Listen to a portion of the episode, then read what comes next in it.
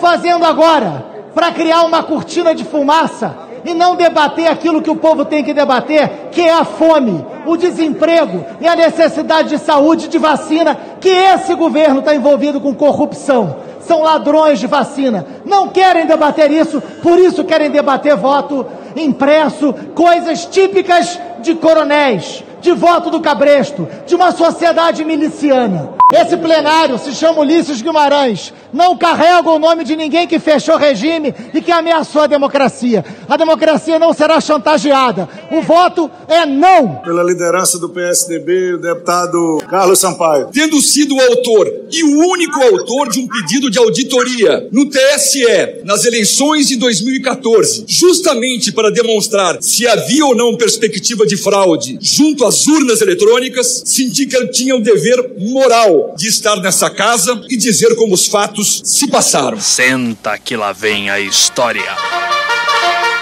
Em 2014, diante de tantas fraudes que eram sugeridas nas redes sociais, como vice-presidente nacional do meu partido, como vice do meu mestre, o querido Mário Covas, como etanol, solicitei ao presidente do TSE uma auditoria nas urnas. Esse pedido foi autorizado. Só para que vossas excelências saibam o tempo que durou essa auditoria, da qual tive a honra de coordenar, foi um ano com técnicos do exterior, com técnicos no Brasil e técnicos do TSE. Nesse um ano, ao final final de 2015, lemos numa entrevista coletiva o resultado desta auditoria. Flashback.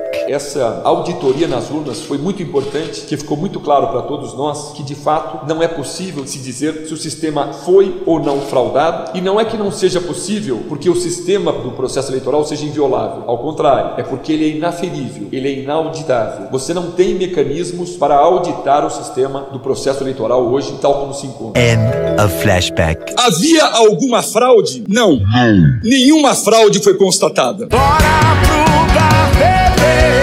Não mas não me convenceu. Chato pra caralho. E eu confesso que nas eleições de 2018 continuava com as mesmas dúvidas e com o mesmo posicionamento. Melhor seria o voto eletrônico, com um voto impresso acoplado que cairia numa caixa, algo que não poderia ser devassável e nós teríamos ali como conferir e auditar. Flashback. Com toda essa argumentação técnica, são 226 páginas a sustentar, dentre outras coisas, a importância do voto impresso acoplado, para que se permita uma auditagem. Tudo que você não pode aferir e auditar sempre gera um processo de dúvida na cabeça das pessoas. End of flashback. Foi então que em dezembro também de 2019 veio uma nova resolução do TSE. Eu nunca vi uma resolução tão pormenorizada e cuidadosa nos aspectos da auditoria. É mesmo? É verdade? Várias páginas. Dezembro de 2019. Para que vossas excelências tenham uma ideia. Quem participava na época em que pedimos auditoria? Ministério Público, partidos políticos e OAB. O que foi feito pelo TSE? TSE ampliou para que pudesse participar, além desses três órgãos, todos os departamentos de ciência e tecnologia das universidades brasileiras. Eu imagino que eu coma mais couve do que esse pessoal fuma maconha. Caravana! Número um. Número dois. É questão do cocô. Não. Chamou também a posicionar-se a Associação Nacional de Computação. Get those nerds! E por fim, convidou oficialmente a participar, está na resolução, as Forças Armadas Brasileiras. Olha só!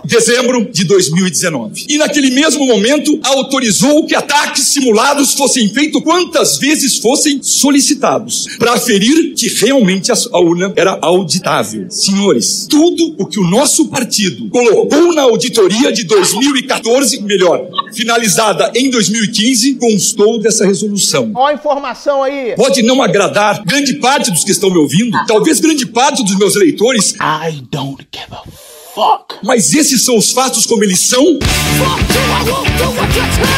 É, eu exagerei. Todos nós queremos o voto auditável. A sociedade quer o, quer o voto auditável. Aqui nós estamos falando de voto impresso. Voto impresso. Aquele que mesários.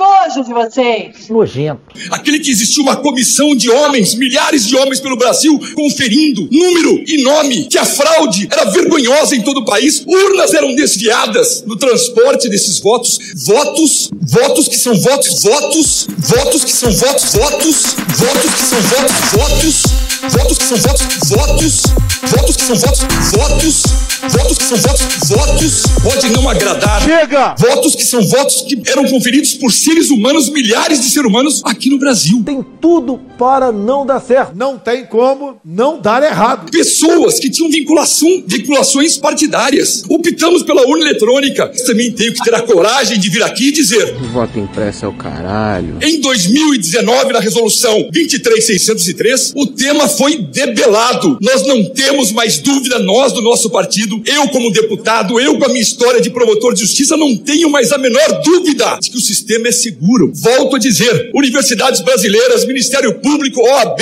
todos os centros de tecnologia das universidades, Forças Armadas, todos integram essa comissão. A área técnica do Tribunal de Contas da União concluiu que o sistema eletrônico de votação adotado no Brasil é seguro e auditável. Foi a primeira vez que o TCU fez esse tipo de auditoria para entender a confiabilidade no atual sistema de votação brasileiro. A auditoria foi realizada pelo tribunal para verificar em todas as etapas da votação, desde a conferência das urnas eletrônicas até a totalização de votos. Os parâmetros foram os mesmos utilizados nas eleições gerais de 2018 e as municipais do ano passado. A área técnica reforçou que existem diversos mecanismos que permitem a auditoria do processo de votação e apuração dos votos com o uso das urnas eletrônicas. Sim, o presidente Jair Bolsonaro acabou de sofrer mais uma derrota no parlamento depois de rejeitada na comissão especial. A PEC do voto impresso acaba de ser rejeitada na votação na Câmara dos Deputados. Acabou! Acabou! Achou errado, otário? And now, the next conspiracy theory. 450 deputados votaram antes. Foi dividido. Então é sinal que metade não acredita 100% na lisura dos trabalhos do TSE. Meu irmão, na moral. Dessa outra metade que votou contra, muita gente foi votou preocupada. Então, com problemas, as pessoas aí resolveram votar com o ministro lá, presidente do, do TSE. Os que se abstiveram também ficaram preocupados com retaliações. Então, eu quero agradecer a metade do parlamento que votou favorável, parte da outra metade que votou contra, que entendo que votou chantageada. Caralho! Porque a questão que houve em 2018 foi o hacker que denunciou. A ministra Rosa Weber, do TSE, pediu para a PF abrir um, um inquérito. E esse cara ficou oito meses lá dentro. Repito, não tenho provas. Não tenho provas. Não tenho provas. Esses hackers foram contratados por quem tinha interesse nas eleições e teriam que desviar 12 milhões de votos meus. Repito, não tenho provas, não tenho provas, não tenho provas, não tenho provas. E os hackers fizeram o seu trabalho. Só que quando as eleições se acabaram, não foi suficiente para o outro lado ganhar. Tá de sacanagem, né? O lado que recebe dinheiro do, do narcotráfico, do Folha de São Paulo, de corrupção bilionária, dinheiro de fora do Brasil. Let's say China. Repito, não tenho provas. Repito, não tenho provas. Repito, não tenho provas. Como o outro lado não ganhou, eles resolveram não pagar os hackers. Do you believe in this stuff? Eles resolveram não pagar os hackers. E a partir do... Puta que pariu, Marquinho! E a partir do momento que não pagaram os hackers, eles resolveram denunciar. Even listen to yourself when you talk. E a partir do momento, repito, que o TSE mesmo apaga os logs é, para não deixar realmente que se chegasse ao final da linha. Ah, vá merda! Nunca esteve interessado na PEC do voto impresso. Nunca esteve interessado se a matéria seria ou não aprovada, se iria ou não a plenário. Ele queria e ganhou palanque para tumultuar, para difundir teoria da conspiração, para plantar artificialmente desconfiança na sociedade, para gerar cisânia. E essa plataforma, no corpo pessoal do parlamento, usando o plenário, Arthur Lira lhe deu deliberadamente. Avaliar se essa derrota de Jair Bolsonaro, de fato a PEC não foi aprovada, se essa derrota, dado o placar e, e sobretudo, o campo aberto, institucional, formal, para difusão dessa pauta, se a derrota, no final das contas, não impulsiona Jair Bolsonaro. Puta que pariu! Não tenho provas que eu vou falar aqui. Não tenho provas, deixe bem claro. Repito, não tenho provas. Repito, não tenho provas. Repito, não tenho provas. E repito, não tenho provas. Medo e delírio em Brasília. É uma canalice que vocês fazem.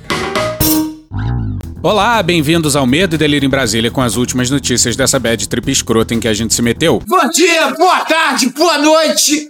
Por enquanto. Eu sou o Cristiano Botafogo e o Medo e Delírio em Brasília, medo e delírio em Brasília.wordpress.com é escrito por Pedro Daltro. Esse é o episódio dia 952. Ah, é? Foda-se. Enfia no rabo, gente. Ó, oh, como o cara é grosso. Bora passar raiva? Bora. Bora. Bora! Bora! A mais ridícula das demonstrações de força. Engole esse bis branco. Tu não fala isso pra mulherada. É mó bis branco meu pau, irmão. Bom, isso aqui é um podcast. Infelizmente não tem como a gente mostrar vídeo. Mas imagina aí uns tanques. Não saia daí, no próximo bloco Lata Velha é inédito no Caldeirão. É rapidinho, a gente já volta. Passando em frente ao palácio e soltando muita fumaça. Adivinha, doutor, quem tá de volta na praça? Esquadrilha da fumaça. E produzindo um barulho desagradabilíssimo. Não, porra, esse aqui. Não, porra, esse também não, esse aqui. Ah, Nenhum desses barulhos era verdade. A BBC soltou uma matéria intitulada Tanque dos anos 70 e blindados da Guerra do Vietnã, o que foi exibido no desfile da Marinha para Bolsonaro. E seja de fato defasado ou não o equipamento da Marinha, essa é uma outra discussão, a imagem que ficou foi da precariedade. Vamos pro Igor Guielou na Folha no dia 10. O insólito desfile de blindados pelas ruas de Brasília na manhã dessa terça, dia 10, utilizou equipamentos deslocados do Rio de Janeiro para o maior exercício anual de forças terrestres da Marinha do Brasil, a Operação Formosa. Apesar de o uso da palavra tanque ter ganho manchetes e discursos de políticos, apenas um tipo dos veículos presentes que protagonizaram vídeos e memes na internet pela fumaça desprendida e aparente má regulagem do motor a diesel pode ser classificado assim. Trata-se do carro de combate leve ou tanque leve SK-105 Courasier. Os fuzileiros têm uma reduzida frota de 17 unidades desse antigo veículo austríaco, produzido desde os anos 70 e incorporado em 2001. O exército opera tanques em si, modelo Leopard alemães, mas eles não fazem parte desse exercício. Se bobear, são os Panzer da Segunda Guerra rebatizados. E é tudo tão absurdo que a gente jura que as palavras que vão a seguir são do Mourão. A gente não tá inventando, não. Pra quem é ouvinte novo, e é péssimo explicar a piada, né? A gente usa o Darth Vader para as falas do Mourão há muito tempo e a gente nem se lembra mais como é que começou essa história. Show! Drogado! A fala saiu numa matéria do Ricardo Della Coleta na Folha no dia 11. A Marinha quis fazer uma homenagem para o presidente. Vejo dessa forma. Caralho! Acho que estava marcado antes isso aí. Se fosse para ser colocado como uma forma de pressão do Congresso, Exatamente isso. seria extremamente ridículo. É pra puta que eu pariu, porra. Então não vejo dessa forma. Acho que a Marinha quis fazer uma homenagem ali ao presidente. Atenção, é agora que o bicho vai pegar. Apresentou ali o material que ela tem, talvez até no intuito de receber maiores recursos para dar uma melhorada. Você tá falando sério? E o Mourão aparentemente não foi convidado. Diz aí, Mourão, tu não foi convidado não, porra? O presidente não havia me avisado disso, então segui nas minhas atividades normais de uma terça-feira. Se valoriza, menina! Porra. Passemos ao Hélio Gaspari na Folha no dia 10. Os blindados que se moveram em Brasília ecoam a cena em que o presidente americano Donald Trump pretendia comemorar a data nacional de 4 de julho de 2020, quatro meses antes da eleição, com uma parada militar de aviões sobrevoando grandes cidades e tanques no gramado da Casa Branca. O plano encolheu quando o chefe do Estado-Maior Conjunto, o general Mark Milley, entrou na discussão. Abre aspas. Vocês não aprendem? Não é assim que fazemos. Isso é o que faz a Coreia do Norte, o que fazia Stalin. Nós não fazemos parada desse tipo. Isso não é a América. Fecha aspas. No caso brasileiro, Bolsonaro conseguiu seu desfile. Ou seja, pelas bandas de cá. Todo mundo se fudeu! Bolsonaro resolveu convidar na véspera as autoridades dos demais poderes, inclusive o presidente do TSE, para assistir o desfile ao lado dele. Quem foi, molejão? Ninguém! Só os puxa-saco habituais. Então vamos pra Sara Teófilo no dia 9 no. O Rio Brasileiro, safa aí? Entre os ministros que acompanharam o desfile junto ao chefe do executivo estiveram os ministros Braga Neto, ministro da Defesa, Se meta a enfrentar a democracia brasileira. Milton Ribeiro, ministro da Educação, Universidade, na verdade, ela deveria ser um para poucos. Ciro Nogueira, ministro da Casa Civil, Bolsonaro eu tenho muita restrição porque é um fascista. Onyx Lorenzoni, ministro do Trabalho, Alguém consegue fazer o lockdown dos insetos? Anderson Torres, ministro da Justiça, Vivemos enormes desafios hoje no Brasil. Quis Deus, presidente Bolsonaro, que essa condução em um momento tão crítico estivesse em vossas mãos. Deus é um cara gozador, adora brincadeira. e Gilson Machado, ministro do Turismo. We have lots of gastronomy. Todo mundo ali com a agenda movimentadíssima. E é óbvio que lá estaria o ministro da Justiça que jura ser o advogado do presidente. Vamos para Flávia Said e a Mariana Costa no Metrópolis no dia 10. Também acompanharam o ato o ministro do Tribunal Superior do Trabalho, TST, Ives Gandra Filho, o ministro do Tribunal de Contas da União, o TCU, Jorge Oliveira, Teu cu! o senador Flávio Bolsonaro, do Patriota do Rio de Janeiro, Se fuder. o líder do governo na Câmara, Ricardo Barros, do PP do Paraná, Então, não vejo nenhuma intenção do presidente politizar as Forças Armadas. e o vice-líder na Câmara, Evair de Melo, do PP do Espírito Santo. Essa turma vai aprontar tanta confusão que não vai ficar pedra sobre pedra. Bora direto pro Felipe Frazão no dia 10 no Estadão. Uma das ausências mais notadas foi a de Hamilton Mourão. Porra, Cristiano, você já falou isso, vai falar de novo? Aí sim, Cristiano, assim que eu gosto. O general de exército da reserva, apesar do distanciamento de Bolsonaro, costuma se fazer presente em eventos públicos que envolvem as Forças Armadas. Mourão não tinha outros compromissos no horário e despachava em Brasília na manhã dessa terça-feira, dia 10, conforme sua agenda pública. Mas o vice é igual o cunhado, né? Porra, Cristiano, a verdade é que eu não fui convidado mesmo. Bolsonaro convidou Deus e o mundo e não me convidou. Pô, vocês são mó vacilões mesmo, hein? Porra, eu venho aqui na moral, vocês fazem isso comigo? E vamos pros bastidores da decisão que levou ao desfile militar. E olha o shit show na Eliane Cantanhede no dia 10 no Estadão. Militares discutiam também quem entregaria o convite ao presidente e ao ministro. O comandante do batalhão, um capitão de fragata, não faz sentido um oficial de patente média se dirigir às maiores autoridades do país. Então, o próprio comandante da Marinha, almirante de esquadra, ele estaria no comboio, dentro de um tanque. Com a reação, a entrega virou simbólica. Que merda, hein? No final das contas, foi um militar que estava no comboio mesmo, que não tinha patente alta. Mas como a gente falou ontem, rolaram versões diferentes sobre de quem veio a ideia. E há quem diga que a ideia veio do comandante da Marinha. Sim, da Marinha. E voltamos a dizer, esse é de longe o pior dos cenários. Bora pra Bela Megali no dia 10 no Globo. No último sábado, Garnier Santos sinalizou apoio à proposta do voto impresso, ao curtir uma publicação da atriz Regina Duarte que abordava o tema. Aí, por falar nela, até agora não saiu aquele carguinho prometido pelo Bolsonaro na Cinemateca, que pegou fogo. Foram 60 anos de história perdidos. Um convite para fazer cinemateca. Tem sempre como piorar. Apesar de ter aderido só há dois meses ao principal meio de comunicação de Bolsonaro, as redes sociais, o almirante tem usado a ferramenta para dar recados claros de alinhamento político com o chefe do executivo. É simples assim. Um manda e o outro obedece. No Twitter já escreveu que quem manda nas Forças Armadas é o ministro da Defesa. Paulo Sérgio Nogueira de Oliveira, comandante do Exército, assumiu por critérios de antiguidade e tem tentado se manter mais distante do Planalto. Será mesmo? Nessa manhã de terça, dia 10, estava na rampa do palácio ao lado de Bolsonaro e do chefe direto, o ministro da Defesa que sucedeu a Azevedo, o general Walter Braga Neto. Se meta a impedir as nossas eleições, você vai ver a lição que você vai tomar. Segundo dois generais da cúpula militar, ele esteve a contragosto, mas sem opção de dizer não aos superiores.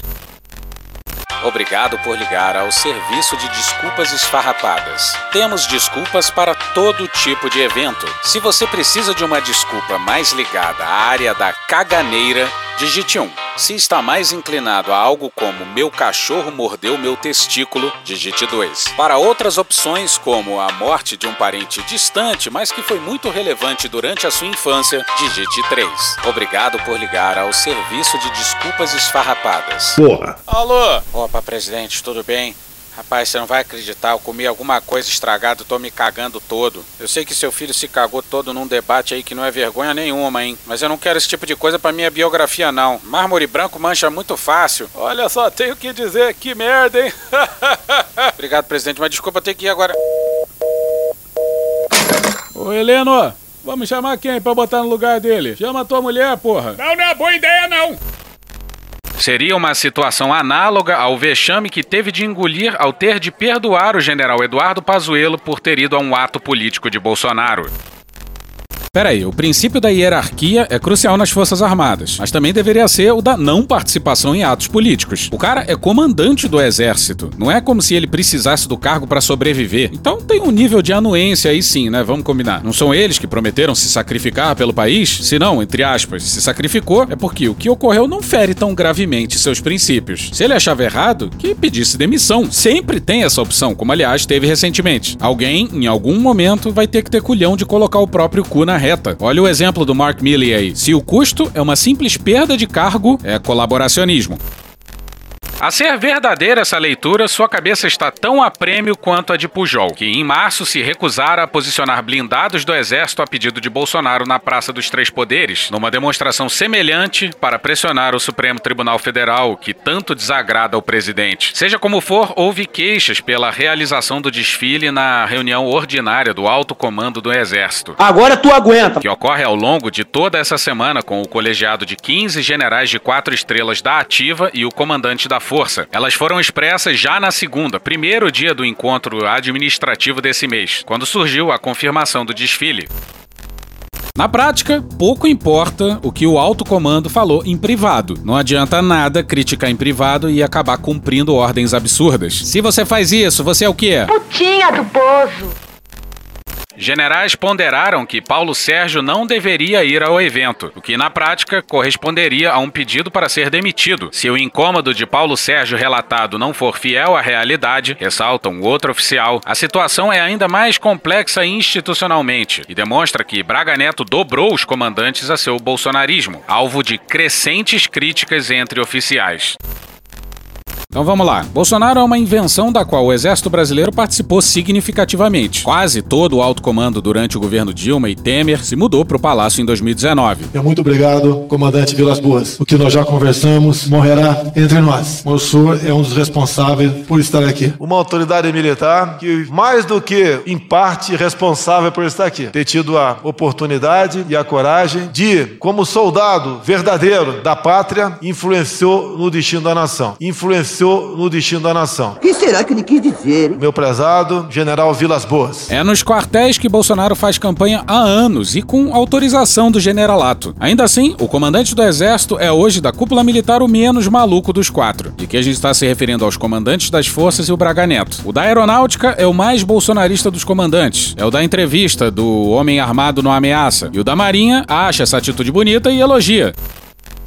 Do ponto de vista militar, há nuances nesse baile promovido por Bolsonaro. Na semana passada, como a Folha revelou, o mesmo Batista Júnior procurou o decano do Supremo, Gilmar Mendes, para negar qualquer intenção golpista por parte dos fardados. Por outro lado, a pauta do voto impresso sempre teve apoio majoritário entre oficiais superiores e generais, o que facilitou a atração exercida por Bolsonaro. A ideia de intervir contra medidas de contenção do coronavírus, por exemplo, nunca pegou entre esses militares. Ao longo das últimas semanas, a reportagem tem ouvido de diversos integrantes da cúpula das três forças a mesma narrativa, acrescida de críticas ao presidente e ao ministro, feitas sempre sob reserva. Pois é, os apoios, como a carta do Braga Neto assinada pelos três comandantes das forças, são todos públicos. As críticas estão sempre sob reserva. Lembrados de que em 1964 o empurrão final do golpe foi dado por um general de três e não de quatro estrelas, eles descartam o paralelo histórico. Não há hoje o contexto da Guerra Fria. Comunista!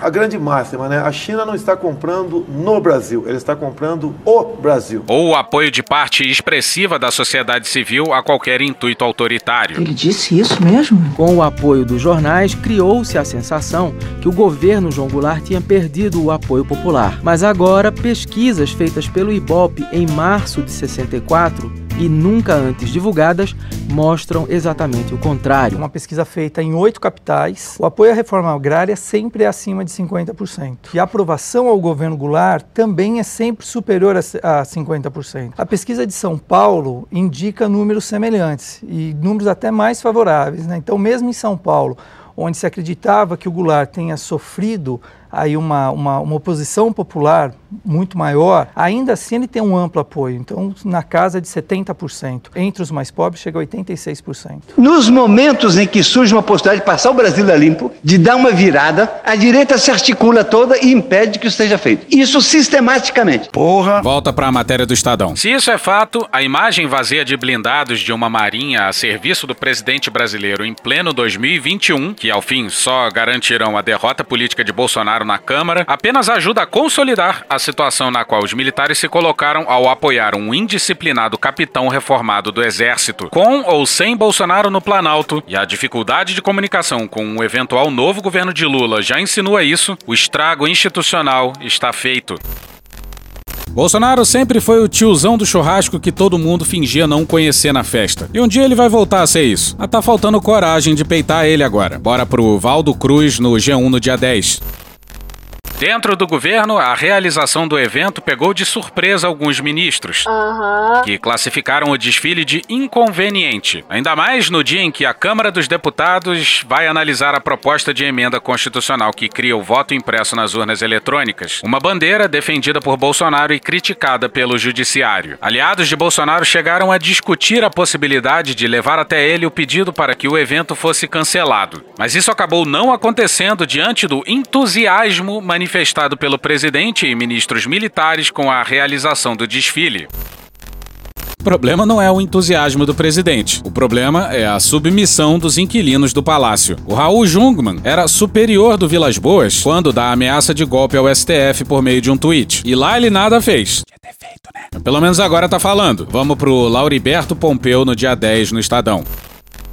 Ex-ministro da Defesa de Michel Temer, do MDB, Raul Jungmann, destacou o ineditismo da situação. Abre aspas, isso nunca aconteceu antes. Bolsonaro busca envolver as Forças Armadas na defesa de seu governo. É um despautério. O que importa é criar essa ilusão para ter o caos e o conflito. Mas ela se voltará contra ele e provocará sua derrota. Fecha aspas, disse. Celso Amorim, ex-ministro da Defesa na gestão de Dilma Rousseff do PT, demonstrou espanto com a ação. Abre aspas, vi algumas vezes tanque na rua e sem sempre com medo. Tanque na rua só no 7 de setembro, mesmo assim com trajeto previamente delimitado. Fecha aspas. O Aldo Rebelo teve uma posição aparentemente excessivamente corporativista. Apesar de não ver gravidade no evento dessa terça, o ex-ministro também avalia que há uma tentativa de intimidação por parte do presidente. Abre aspas, Bolsonaro tenta usar as Forças Armadas para intimidar os incautos. Só os incautos. Ninguém vai deixar se intimidar porque sabe que as Forças Armadas não vão dar apoio a nenhuma aventura do senhor Jair Bolsonaro. Todo mundo sabe disso. Fecha aspas, disse. Bom, esse governo já é uma aventura e o exército caiu de cabeça dentro dele. Ex-ministro da Defesa de Lula do PT, Aldo Rebelo, minimizou o evento militar e declarou que não há ameaças às instituições. Abre aspas, é uma coincidência que não é boa, é uma coincidência lamentável, mas é uma coincidência. O presidente da República tem feito uso de ameaças que ele não tem condições de cumprir, fecha aspas, afirmou. Porra, tá pior do que o Lira. O Lira, pelo menos, falou que a coincidência era trágica. A coincidência trágica da agenda da Câmara com essa passagem dos blindados para a Formosa realmente apimenta esse momento. E já entrou ontem, mas vai entrar hoje de novo. O Randolph Rodrigues no dia 10 na CPI. Mas nesses momentos é sempre bom lembrar do MDB de Ulisses Guimarães que proclamou, quando instaurou a ordem vigente na Constituição de 1988: traidor da Constituição é traidor da pátria. Conhecemos o caminho maldito, mandar os patriotas para a cadeia, o exílio e o cemitério. Quando, após tantos anos de lutas e sacrifícios, promulgamos o Estatuto do Homem, da Liberdade e da Democracia, bradamos pela imposição de sua honra. Temos ódio e nojo à ditadura em qualquer lugar que ela permeie, sobretudo na América Latina. Às vezes o ódio é a única emoção possível. E vamos para a repercussão do desfile na imprensa internacional, no Jamil Chad no UOL no dia 10. Com ironia e comentários sobre o desespero do governo para se manter no poder, a imprensa internacional repercutiu nessa terça-feira o desfile militar organizado pelo presidente Jair Bolsonaro. A imprensa mundial é de esquerda. O jornal britânico The Guardian citou como críticos qualificaram o ato de desfile de República de Bananas, enquanto chegou a ironizar o fato de que imagens de desfiles na China foram usadas por aliados do presidente para marcar a data, adicionando um sentido de absurdo ao evento. Evento. O jornal e outros pelo mundo destacaram como o ato durou apenas 10 minutos e contou com tanques que soltavam fumaça. O Guardian também cita a baixa presença de apoiadores e indicou como críticos classificavam o evento de fiasco. Já o jornal francês Le Monde destacou que o desfile era inédito nos 30 anos da democracia brasileira, mas explicou como Bolsonaro vive uma queda de popularidade diante da morte de 566 mil pessoas no Brasil por conta da pandemia da Covid-19. Abre aspas, as pesquisas preveem uma grande derrota contra o ex-presidente Luiz Inácio Lula da Silva. Fecha aspas, indicou o jornal sobre um possível confronto em 2022. O jornal de referência na França ainda cita como no Brasil há um temor de um cenário à la Trump. Lidamos muito bem com o Brasil, o presidente é um grande amigo meu. Na verdade, ele concorreu com a mesma plataforma. Numa situação de um presidente que se recusa a deixar o poder. Abre aspas, Bolsonaro, que sabe que as instituições de Brasília são mais frágeis que as de Washington, não faz nada para dar garantias. Se não tivermos voto impresso em 2022, teremos um problema pior que nos Estados Unidos, disse em janeiro. Em 2016, o ghostwriter do Trump, o Tony Schwartz, disse isso aqui. Trump, Trump não fica deprimido. Isso eu acho que ele não faz.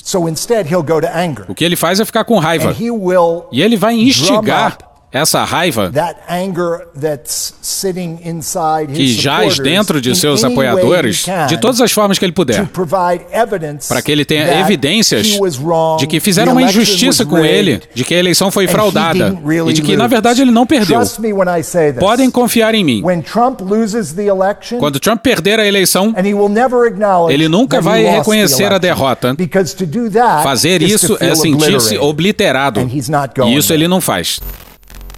Em Portugal, na Bélgica, Canadá ou Estados Unidos, a imprensa também fez uma relação entre o desfile e a situação pouco confortável de Bolsonaro nas eleições de 2022. Na Espanha, a agência pública F chamou o ato de inusual. Nem existe isso, você está inventando palavras. Entre os governos estrangeiros, a reação foi a de não menosprezar a importância do gesto do presidente. O temor de parte da comunidade internacional é de que isso seja simbólico do comportamento de Bolsonaro. Exatamente isso. E uma tensão que poderia levar a uma instabilidade política inédita inédita. Para diplomatas estrangeiros ouvidos pela coluna, o ato deixa o presidente, de certa forma o Brasil, ainda mais isolado. Se isso faz de nós um párea internacional, então que sejamos esse párea. E o Brasil vai se destacar de novo como párea do mundo. Abre aspas, hoje, sair em uma foto com Bolsonaro é comprometedor para muitos líderes pelo mundo, fecha aspas, admitiu um negociador europeu. Pois é, ontem aconteceu muita coisa importante. Quer dizer, aconteceu duas desgraças. A votação do maldito voto impresso, que nem era para ter acontecido. E a aprovação, infelizmente, numa comissão de mais uma mini reforma trabalhista. A gente já perdeu a conta. Isso é o que? A terceira, quarta reforma trabalhista desde 2017? Não sei. Mas fica para amanhã. Calma, buceta. Sobre negacionismos. Ótimo texto do Paul Krugman que versa sobre a política americana, mas cai como uma luva para essa distopia tropical. Saiu na Folha no dia 10, com tradução do Paulo Migliatti. Antes que a direita decidisse encampar a negação da Covid, já existia a negação da mudança no clima. Fala pessoal, tô num lugar aqui nos Estados Unidos que fica tão distante da linha do Equador quanto Buenos Aires. Muitas pessoas sabem né, que em Buenos Aires não neva assim. E aqui tá um inverno daqueles, temperatura abaixo de zero comumente. E eu tô aqui para falar um pouquinho de aquecimento global. Eduardo, sabe o que você é? Burro. Como muito bem ilustrado pelo Eduardo Bolsonaro agora, sim, a direita mundial jura que essa preocupação ambiental é uma ardilosa estratégia da esquerda para dominar o mundo. O governo Bolsonaro transformou os órgãos ambientais em delegacias paulistas. Pois é, tem muita gente do exército, mas o Salles tinha uma estranha tara com policiais de São Paulo.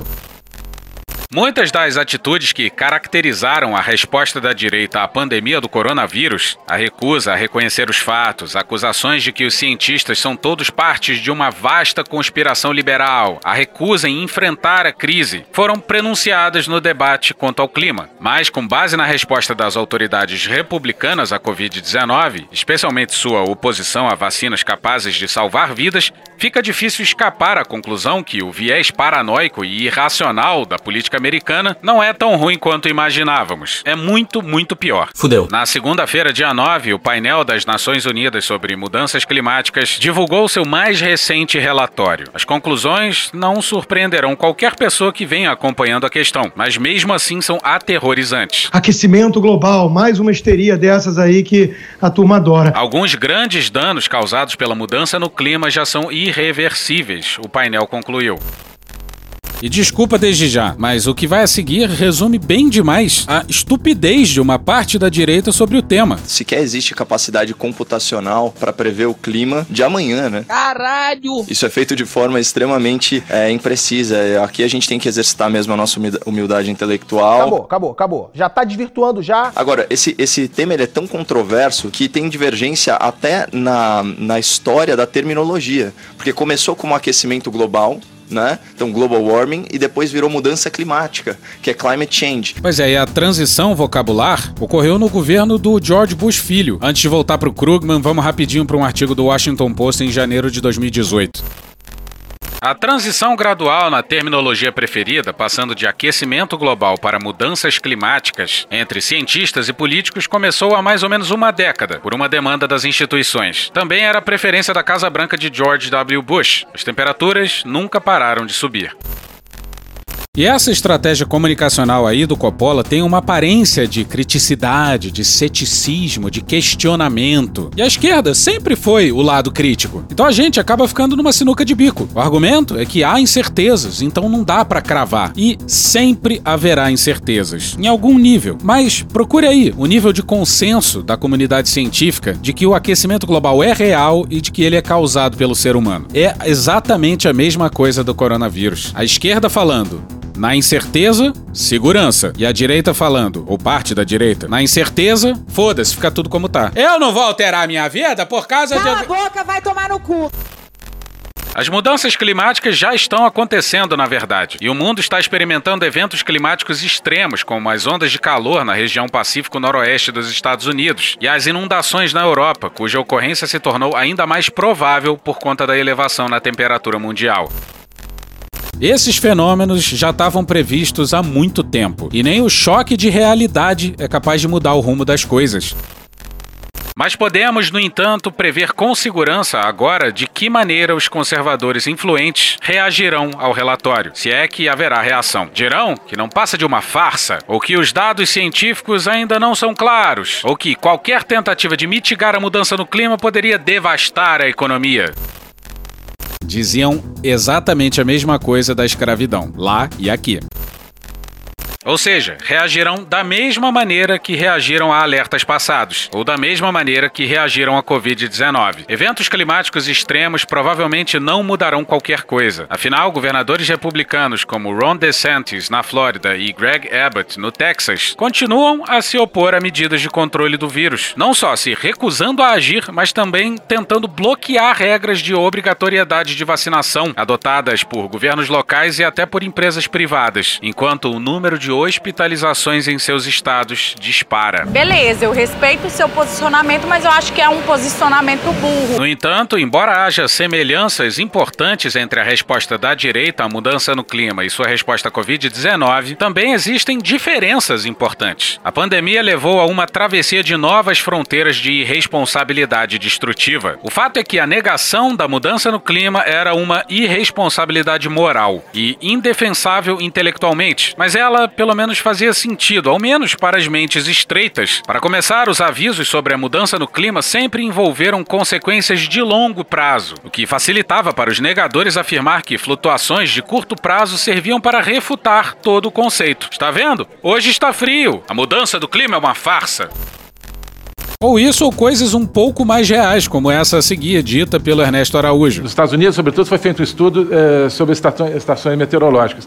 E viu-se que muitas estações que até os anos 30, 40 ficavam no meio do mato, hoje ficam num, eh, no asfalto, ficam na, na, beira de um estacionamento. É óbvio que aquela estação vai registrar um aumento extraordinário da temperatura comparado com os anos 40, com os anos 50. Sim, isso até é verdade. As cidades têm a chamada ilha de calor, né? Concreto, asfalto, guarda calor e solta. Então, se tinha uma estação de medição de temperatura apartada da cidade, e a cidade foi crescendo e engolfou essa estação, agora essa estação vai marcar temperaturas mais altas do que o seria o normal. Isso é verdade. Só que essa pergunta já foi feita e já foi respondida, porque hoje em dia tem jeito de medir a temperatura via satélite. E mesmo medindo via satélite, a curva de aquecimento global, de subida na temperatura ano a ano, continua acontecendo. Então isso não é um argumento.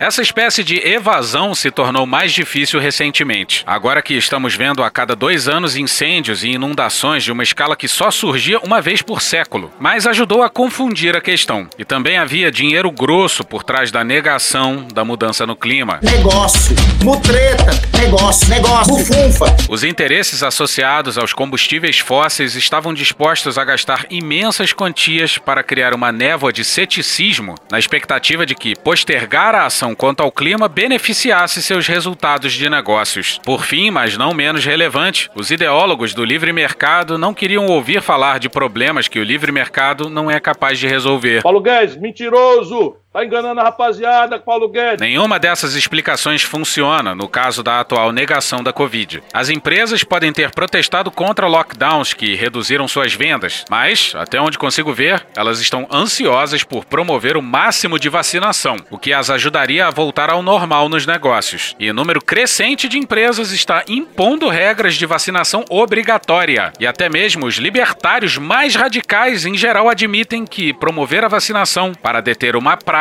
é um papel válido para o setor público. E, no entanto, eis o ponto a que chegamos. Tentar limitar uma pandemia mortífera, mesmo por meio de vacinas que geram imensos benefícios e pouco risco, se tornou uma questão partidária contenciosa. Como isso aconteceu? Eu contaria a história da seguinte maneira: o ritmo rápido de vacinação dos Estados Unidos no segundo trimestre foi uma excelente notícia para o país, mas era também uma história de sucesso para o governo de Joe Biden. Por isso, conservadores influentes, para quem atacar liberais é sempre um objetivo primordial, começaram a bloquear os esforços de vacinação. Isso teve consequências graves. Como escrevi antes, o Partido Republicano Moderno é mais parecido com um culto político autoritário do que com um partido político normal. E por isso, a obstrução à vacina, não um ataque às vacinas em si, mas a oposição a qualquer esforço realizado para aplicá-las nas pessoas, se tornou um teste de lealdade. A posição que um militante deveria assumir para provar sua lealdade aos republicanos e a Trump. Presumivelmente, os políticos que tomaram essa decisão não faziam ideia de que a realidade contra-atacaria tão rápido e de forma tão pesada, que a Flórida em pouco tempo se veria com um índice de hospitalizações nove vezes maior que o de Nova York, e que algumas cidades do Texas ficariam sem leitos de UTI disponíveis. Mas é quase impossível para eles mudar de rumo. Se Ron DeSantis admitir o quanto seus erros sobre a Covid-19 foram letais, as ambições políticas dele estariam arruinadas. Por isso, a negação da Covid provou ser ainda pior do que a negação da mudança no clima. Fomos da sujeição cínica aos interesses corporativos a uma irracionalidade agressiva e performativa. E a direita continua sua queda em um poço aparentemente sem fundo. Que Deus tenha misericórdia dessa nação. E hoje ficamos por aqui. Veja mais, muito mais em medo em Brasília.wordpress.com, o blog escrito por Pedro Daltro. Queria fazer um agradecimento especial ao Tosa, um cara que desde o começo divulga a gente no Twitter e que ainda por cima ainda dá um help pra gente de vez em quando com vídeo. Então valeu pra caralho, Tosa. Esse episódio usou áudios de TV Câmara, Desmascarando, Castelo Ratimbum, Cartoon Network, Fernando e Sorocaba, Tim Bernardes, Sport TV, Programa Silvio Santos, Pesadelo na Cozinha, A Vingança dos Nerds, Choque de Cultura, Rage Against the Machine, Rede Globo, Rádio Band News FM, CNN, Jair Me Arrependi, Meteoro Brasil, Family Guy, Programa Cadeia, CB CBN, Leandro Hassum, Carla Bora, Porta dos Fundos, Caldeirão do Hulk, Planet Ramp, Trapalhões, Pica-Pau, RTP, Programa do Ratinho, John Williams, MC, Felipe Brito, Gustavo Mendes, Ronivon, Molejo, Poder 360, Caetano Veloso, UOL, Midcast, TV Senado, Side Bamba, Rede TV, AFP Português, Padre Lucinho, Thiago Rodrigo, Kevin MacLeod, Chico Botelho, Chaves, Agência Câmara de Notícias, Antagonista, Paulo Gala, Jovem Pan, Globo News e Panorama CBN. Thank you! Contribua com a nossa campanha de financiamento coletivo. É só procurar por Medo e Delírio em Brasília no PicPay ou ir no apoia.se barra Medo e Delírio. Porra, doação ao caralho, porra. Não tem nem dinheiro pra me comprar um jogo de videogame, morou, cara? Pingando um capilé lá, vocês ajudam a gente a manter essa bagunça aqui. Assine o nosso feed no seu agregador de podcast favorito e escreve pra gente no Twitter. A gente joga coisa também no Instagram e no YouTube. E o nosso Faz Tudo Bernardo coloca também muita coisa no Cortes Medo e Delírio no Telegram. E agora a gente também tem uma loja, loja.medo e delírio em Brasília.com.br. Eu sou Cristiano Botafogo, um grande abraço e até a próxima. Bora passar a raiva junto? Bora! Permite uma parte? Não lhe dou a parte. Não lhe dou a parte. O governo tem obrigação, o Estado tem obrigação, mas a gente não cobra. Aí vem a Janaína lá, fala que não pode, diz que o Júlio, nosso padre Júlio Lancelotti, não pode dar comida para as pessoas que são viciadas. Você sabe se o cara teve um problema familiar? Você sabe se ele é engenheiro, se ele é bombeiro, se ele, a mulher largou, se, o, se os filhos não querem? Quem disse para você? Padre Júlio Lancelotti, parabéns por senhor ser maravilhoso. E se a gente tem um ministro da educação que acha que a universidade tem que ser para poucos, mas que país é que eu tô? Aí um tanque de guerra, sai uma fumaça pior que do meu Fusca. Se vier uma guerra, isso aí, aí vai segue, vem aquele tanque. Não dá. Porra. Porra. Porra. Porra. Putinha do poço. Problemas? Pornô. Pornô. Paralelepípedo de crack? Paralelepípedo de crack? Paralelepípedo de crack. Presidente, por que sua esposa Michele recebeu 89 mil de Fabrício Queiroz? Parte terminal do aparelho digestivo. Pum. Que bom do bom. Agora, o governo tá indo bem. Eu não errei nenhuma. Eu não errei nenhuma. Zero. Porra. Será que eu tô errando falar isso daí? Não tem como não dar errado. Vai dar errado. Tem tudo para não dar certo. O cu dilatado.